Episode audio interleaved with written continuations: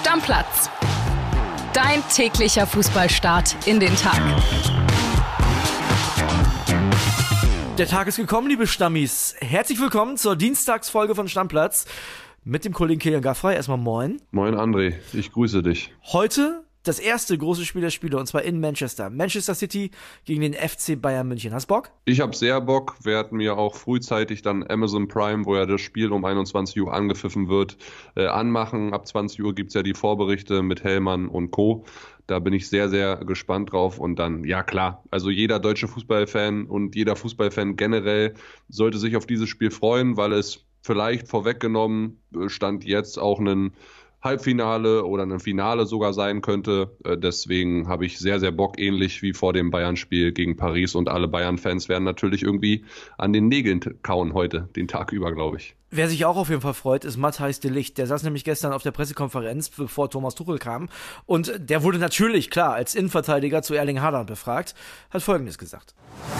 Ja, ich glaube, das Wichtigste für uns ist, dass wir die Verteidigung gut organisieren, auch mit den Mittelfeldspielern, weil natürlich Haaland ist ein unglaublicher Spieler, aber ohne die, die, die sehr gute Flank oder sehr guten äh, zum Beispiel äh, Passen von, von der Bruyne ist er auch ist auch ein bisschen schwerer für, für ihn. Und ja, ich glaube, das, was ich gesagt habe, ich glaube, dass wir mit der ganzen Mannschaft eine Topleistung bringen müssen, um äh, morgen auch ein Spieler wie Haaland, äh, ja, wie sagt man, zu stoppen. Ja, muss man schon irgendwie als Mannschaft machen, ne? Ja, auf jeden Fall im Kollektiv.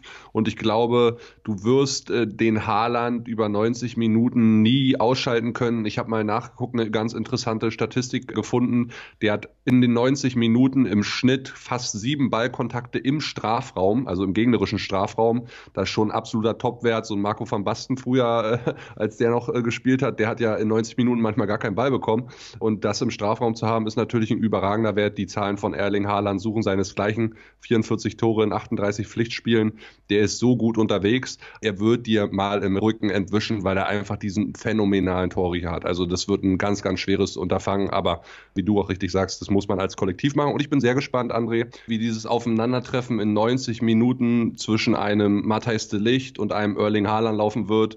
Das sind ja zwei große Typen, Maschinen, Brecher, Naturgewalten, wie auch immer. Matthijs de Licht ist unglaublich geil aufs Verteidigen, unglaublich geil auf Grätschen und Haaland ist unglaublich geil auf Tore. Also da freue ich mich sehr, wenn die beiden da auf dem Platz aneinander rasseln. Matthijs de Licht übrigens nicht der Einzige, der gestern zu Erling Haaland gefragt wurde. Thomas Tuchel natürlich auch, klar, also auf der Pressekonferenz. Da muss der Trainer auch nochmal sagen, wie willst du den besten Stürmer des Gegners stoppen?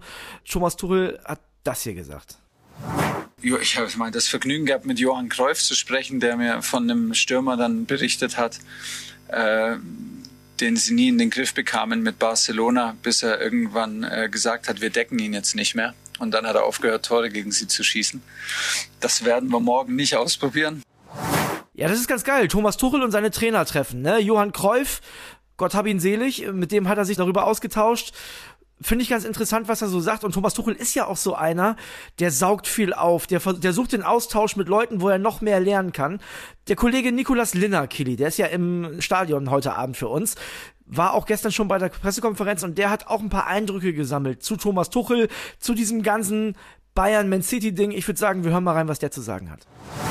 Servus André. Hier im Etihad Stadium ist eben die Pressekonferenz mit Thomas Tuchel zu Ende gegangen. Und der Bayern-Coach machte einen positiven, einen optimistischen Eindruck. Trotz der großen Klasse der Citizens mit ihren vielen Superstars rund um Erling Haaland, trotz der schwankenden Form der Bayern und trotz der starken Verfassung des Teams von Pep Guardiola.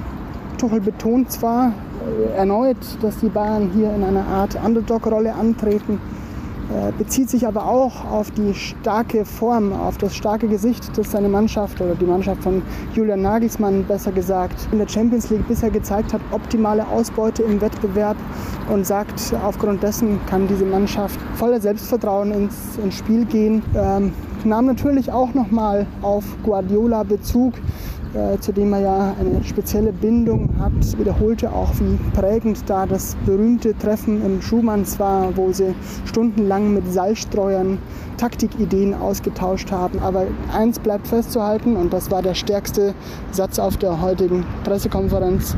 Er sagte ganz klar, ich bin kein Fanboy und es wird keine Philosophiestunde für die Spieler geben.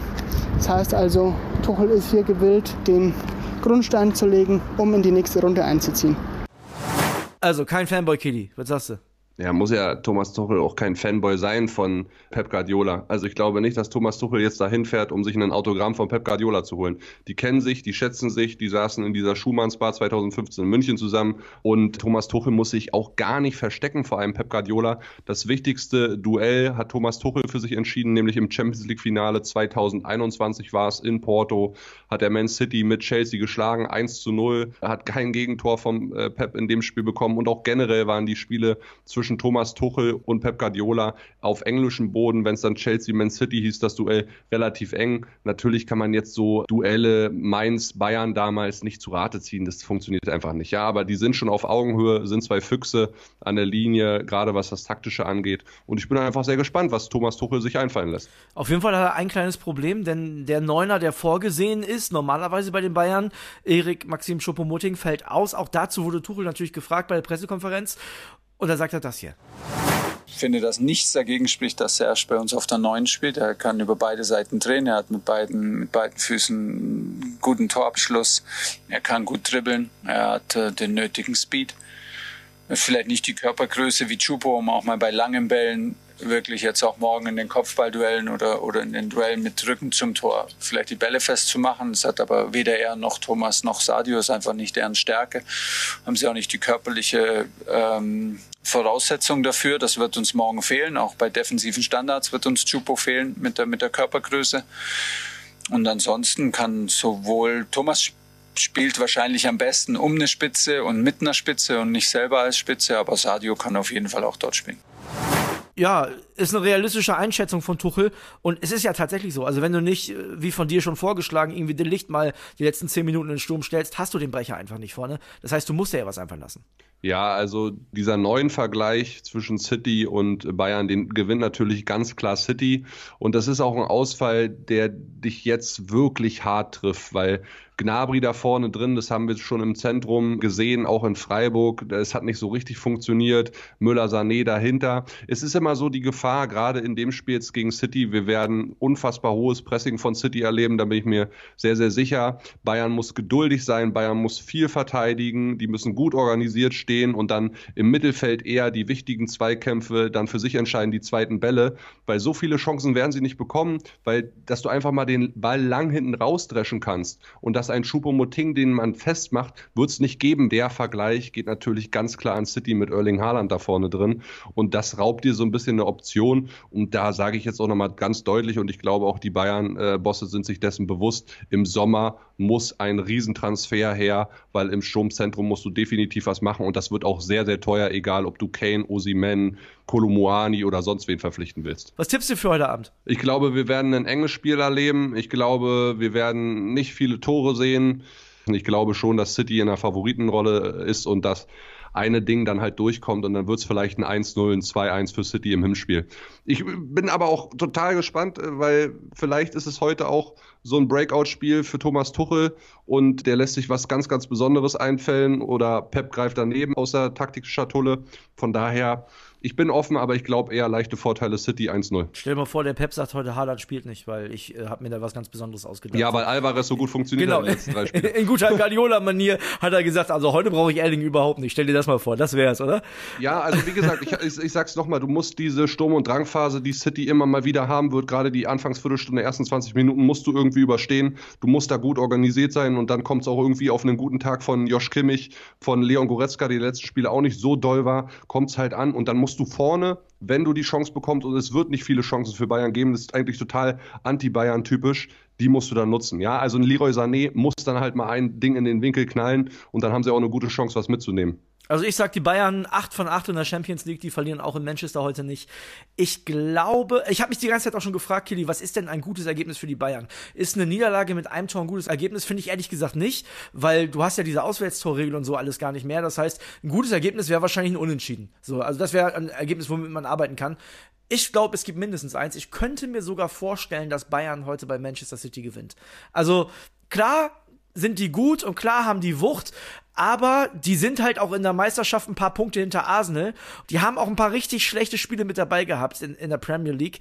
Ich glaube, dass der FC Bayern in solchen Spielen wissen die, wo es drauf ankommt. Ich glaube, die gewinnen sogar. Die Abwehr von City ist auf jeden Fall knackbar und da hat Bayern auch die besseren Spieler meiner Meinung nach in den Reihen. Ja. Also wenn sie effektiv sind und wenn sie es endlich mal schaffen, Torchancen zu nutzen, nicht so wie in den letzten Wochen, dann traue ich ihnen auch einiges zu. Ich glaube, sie packen es nicht so richtig und äh, deswegen gehe ich mit City. Aber ich lasse mich gerne eines Besseren belehren und für den deutschen Fußball wünsche ich es mir auch. Also Torchancen werden sie auf jeden Fall haben. Platz wird da sein und mal gucken, ja. Wie gesagt, sie müssen die Dinger halt machen. Werbung. Ihr bekommt von True Crime nicht genug? Dann seid ihr bei uns genau richtig. Das ist Tatort Deutschland. Vom Pistazieneismord über den Katzenkönig bis zum Olympiatentat. Bei uns kommen Ermittler, Angehörige und Reporter zu Wort. Tatort Deutschland, der True Crime Podcast von Bild. Jede Woche gibt's drei neue Fälle für euch. Überall da, wo es Podcasts gibt. Werbung Ende. Wir können noch mal kurz darüber sprechen, was jetzt mit Daichi Kamada passiert. Der war ja beim BVB im Gespräch. Jetzt haben unsere Dortmund-Reporter gesagt, ja, die würden jetzt aber eigentlich ganz gern, seitdem der das so geil macht auf der 8, äh, mit Guerrero verlängern. Da ist kein Platz mehr für Kamada dann. Der will ja. aber sowieso lieber eher ins Ausland, ne? Ja, jetzt ist ja erstmal klar, André, dass Daichi Kamada in Frankfurt auf jeden Fall nicht verlängern wird. Es, äh, letzte Woche gab es da schon das finale Gespräch von der Kamada-Seite mit äh, Markus Krösche. Äh, Kamada wird Eintracht Frankfurt im Sommer definitiv verlassen und ich glaube auch nicht, wir werden ihn weder bei Borussia Dortmund noch bei Bayern München noch bei sonst irgendeinem Verein, nur die beiden Wechsel würden ja Sinn machen, sehen. Wir werden ihn eventuell so schätze ich, so hört man es auch in Spanien sehen. Atletico Madrid soll seine Fühler ausgestreckt haben. Auch der FC Barcelona. Der FC Barcelona hat aber auch eine Shortlist auf der Position erstellt. Da denkt man wohl auch über Thiago nach von Liverpool. Es wäre ja. dann eine Rückkehr in frühere Zeiten. Da ist Thiago ja groß geworden, bevor er dann zu Bayern gekommen ist. Und dieser berühmte Satz fiel von Pep Guardiola damals, der Bayern-Trainer war, Thiago oder nix. Ähm, muss man mal schauen. Ich sehe ihn vielleicht sogar bei Atletico, ja. Würde ich, könnte ich mir gut vorstellen für Kamada. Also bei Barcelona sehe ich den überhaupt nicht. Da sind Petri, da ist Gavi. Also, pff, weiß ich ehrlich gesagt nicht. Und du musst ja auch noch eine Sache bedenken. Kamada, ja, der gefällt mir auch oft gut, aber ist auch sehr inkonstant, ne? Also. Frage, genau, Frage ist wirklich, ob er sowas krasses bekommt nach den Leistungstief genau. in den genau. letzten Wochen. Jetzt muss er sich am Wochenende auf jeden Fall mal fangen, weil Götze halt nicht äh, spielen kann wegen der Gelbsperre. Da muss Kamada dann liefern. Ich bin sehr gespannt, was, was mit dem im Sommer passiert. Sowieso Eintracht Frankfurt schaue ich so gerne jetzt gerade drauf, einfach nur aufs Transferfenster, weil da wird so viel passieren und ich habe so ein bisschen die Sorge, könnte vielleicht sogar eine steile These sein, dass Eintracht Frankfurt im Sommer so, so viele Spieler verliert und nicht den adäquaten Ersatz findet und dann wird es richtig eng, glaube ich. Dann kannst du auch eine Scheißsaison hinlegen, wenn du Glasner verlierst im Sommer dann habe ich sogar ein bisschen Sorge, dass die nächstes Jahr eher mit dem Abstiegskampf zu tun haben, als irgendwie total geil durch Europa zu fliegen. Ja, das ist halt ein bisschen tricky, ne? Wenn du dann überlegst, so ein Kolomoani, das ist ja ein Stürmer mit einem Marktwert von über 50 Millionen mittlerweile. Und selbst wenn die, sagen wir mal, 60 für den kriegen, dann werden die ja für 60 keinen Stürmer kaufen können, weil einer, der 60 Millionen Marktwert hat, der wird nicht zu Eintracht Frankfurt wechseln. Das Nein, ist halt Kolomoani wird auch nicht nur für Ding. 60 Millionen gehen. Äh, nie im Leben wird das passieren. Kolomoani, Markus Krusche soll das auch schon so ein bisschen formuliert haben, auch bei Vereinen, die jetzt mal lose anfragen aus dem Ausland unter 100 Millionen wird da nichts passieren. 100%. Würde würd ich niemals bezahlen. Niemals. 100 Millionen für Kolumbuani würde ich niemals bezahlen. Dafür ist er viel zu schlecht vom Tor. Ja, gut, dass es niemals passieren wird, weil äh, du ja am Ende des Tages kein Sportdirektor bist, mein Genau, Lieber. ich äh, würde auch niemandem empfehlen, 100 Millionen für Kolumbuani zu bezahlen. Das äh, kann ich mir beim besten Willen ehrlich gesagt auch nicht vorstellen, dass das wirklich passiert. Einer, der zwar gehaltsmäßig ein paar Abstriche machen muss, aber zumindest keine Ablöse kostet, ist Marco Reus für den BVB. Wir haben ja gestern drüber gesprochen. Äh, ein Jahr länger bleibt er, sieben Millionen maximal. Unsere Stammis haben uns viele Nachrichten geschickt. Ich würde sagen, das Reus-Thema machen wir in ein paar Tagen nochmal. Nur so viel. Viele haben geschrieben, äh, neuer Kapitän könnte Emre Can werden. Und auch da siehst du mal, wie schnelllebig der Fußball ist. Also, der ist in den letzten Jahren in Dortmund überhaupt nicht glücklich geworden. Spielt auch jetzt nicht die ganze Saison schon auf richtig gutem Niveau, sondern erst seit ein paar Spielen. Und schon wird er da von vielen Stammis als BVB-Kapitän in die Spur gebracht. Da siehst du mal, wie schnell das geht im Fußball. Ja, sehe ich auch überhaupt nicht. Ich glaube, Borussia Dortmund und Edin Terzic, Sebastian Kehl, auch die Mannschaft wären gut beraten, im Sommer einen Führungsrat innerhalb der Mannschaft zu gründen, der jung ist, der dynamisch ist, der so ein bisschen das Gesicht der nächsten Jahre ist. Da kann Emre Can von mir aus gerne mit rein. Ich sehe da dann eher so Leute in der Verantwortung, die dann mehr machen müssen. Bellingham, wenn er bleibt, Mats Hummels, wenn er bleibt. Reus kann da so gerne ein bisschen Ratgeber sein. Ansonsten müssen da rein Schlotterbeck, Kobel, so. Sühle, solche Personen sehe ich da eher. Emre Can darfst du ja auch nicht vergessen, muss ja auch erstmal unumstrittener Stammspieler sein, absoluter Leistungsträger und das ist ja über, über eine ganze Saison bis jetzt beim BVB noch nicht gewesen. Korrekt. Kommen wir noch zum SV Sandhausen. Die haben schon wieder einen Trainer rausgeschmissen. Sechs Spieler hat Thomas Oral Zeit gehabt, die Wende herbeizuführen, hat nicht geklappt. Sieht schon extrem nach Abstieg aus und er ist jetzt auch nicht mehr dabei. Ja, ist folgerichtig irgendwie so ein bisschen, ne? Ja, gut, die stehen mit dem Rücken zur Wand. Irgendwas müssen sie jetzt die letzten sieben, acht Spiele halt nochmal probieren, ne? Machen sie auch. Und äh, zum Schluss habe ich noch eine Sache für dich, Kili. Bist, bist du aufgeregt und gespannt? Ja, immer. Hör rein, der Christian hat uns folgendes geschickt aber dass Schalke 04 gegen den FC Bayern München gewinnt, ohne dass ich jetzt Bayern München Fan bin. In München Alter, übrigens. niemals. In Allianz Nie in meinem ganzen Leben. Dann renne ich den Axel Springer Tower hoch, nackt und runter. Ja, ne, so viel zu kann ich mich nicht daran erinnern, dass ich nackt durch die Gegend rennen will, wenn Schalke in der Allianz Arena gewinnt. Hat der echt rausgesucht, ja? Boah, brutal. Ja, gut, dann wenn Schalke gewinnt, ich bleib dabei. So, Borat-Anzug hast du, du hast dich da selber nochmal gerettet. Borat-Anzug hast du gesagt. Äh, da freuen sich alle, da stehen wir alle mit Kameras im Axel Springer Haus. Also ihr werdet das auf jeder Social-Media-Plattform finden. Und da zum Schluss nochmal der Hinweis, wir haben ja eine neue Instagram-Seite, stammplatz.pod. Da dürft ihr gerne gucken. Unser Spieler des Spieltags, Florian Wirz zum Beispiel ein Thema jetzt. Also guckt da gerne mal drauf, da gibt es jeden Tag frischen Content für euch. Ja, einen ganz kurzen Tipp habe ich für dich und alle Hörer noch. Heute Abend gibt es ja auch noch Benfica gegen Inter bei The Zone. Anderes Richtig. Champions League Viertelfinal-Hinspiel.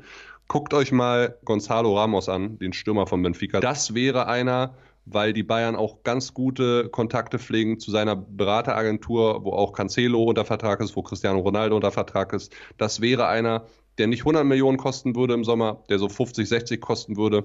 Und vielleicht ist das auch einer. Also da gerne mal eure Meinung rüberschicken, wie ihr den Stürmer findet. Also einer, der so 60 kostet, quasi ein zweiter Kolomoani. Zu Ramos noch ganz kurz, den kennt ihr auch noch von der WM, da hat er einen Dreierpack gemacht, als er für Cristiano gespielt hat. Also diejenigen, die Portugaler verfolgt haben, die werden das auf jeden Fall noch sehen. Kili, heute Abend Fußball und äh, morgen gibt es die neue Folge Stammplatz. Dann reden wir über all das, was da im Etty jetzt heute passiert ist. Deckel drauf. Ich freue mich drauf. Ciao, ciao, Leute. Stammplatz. Dein täglicher Fußballstart in den Tag.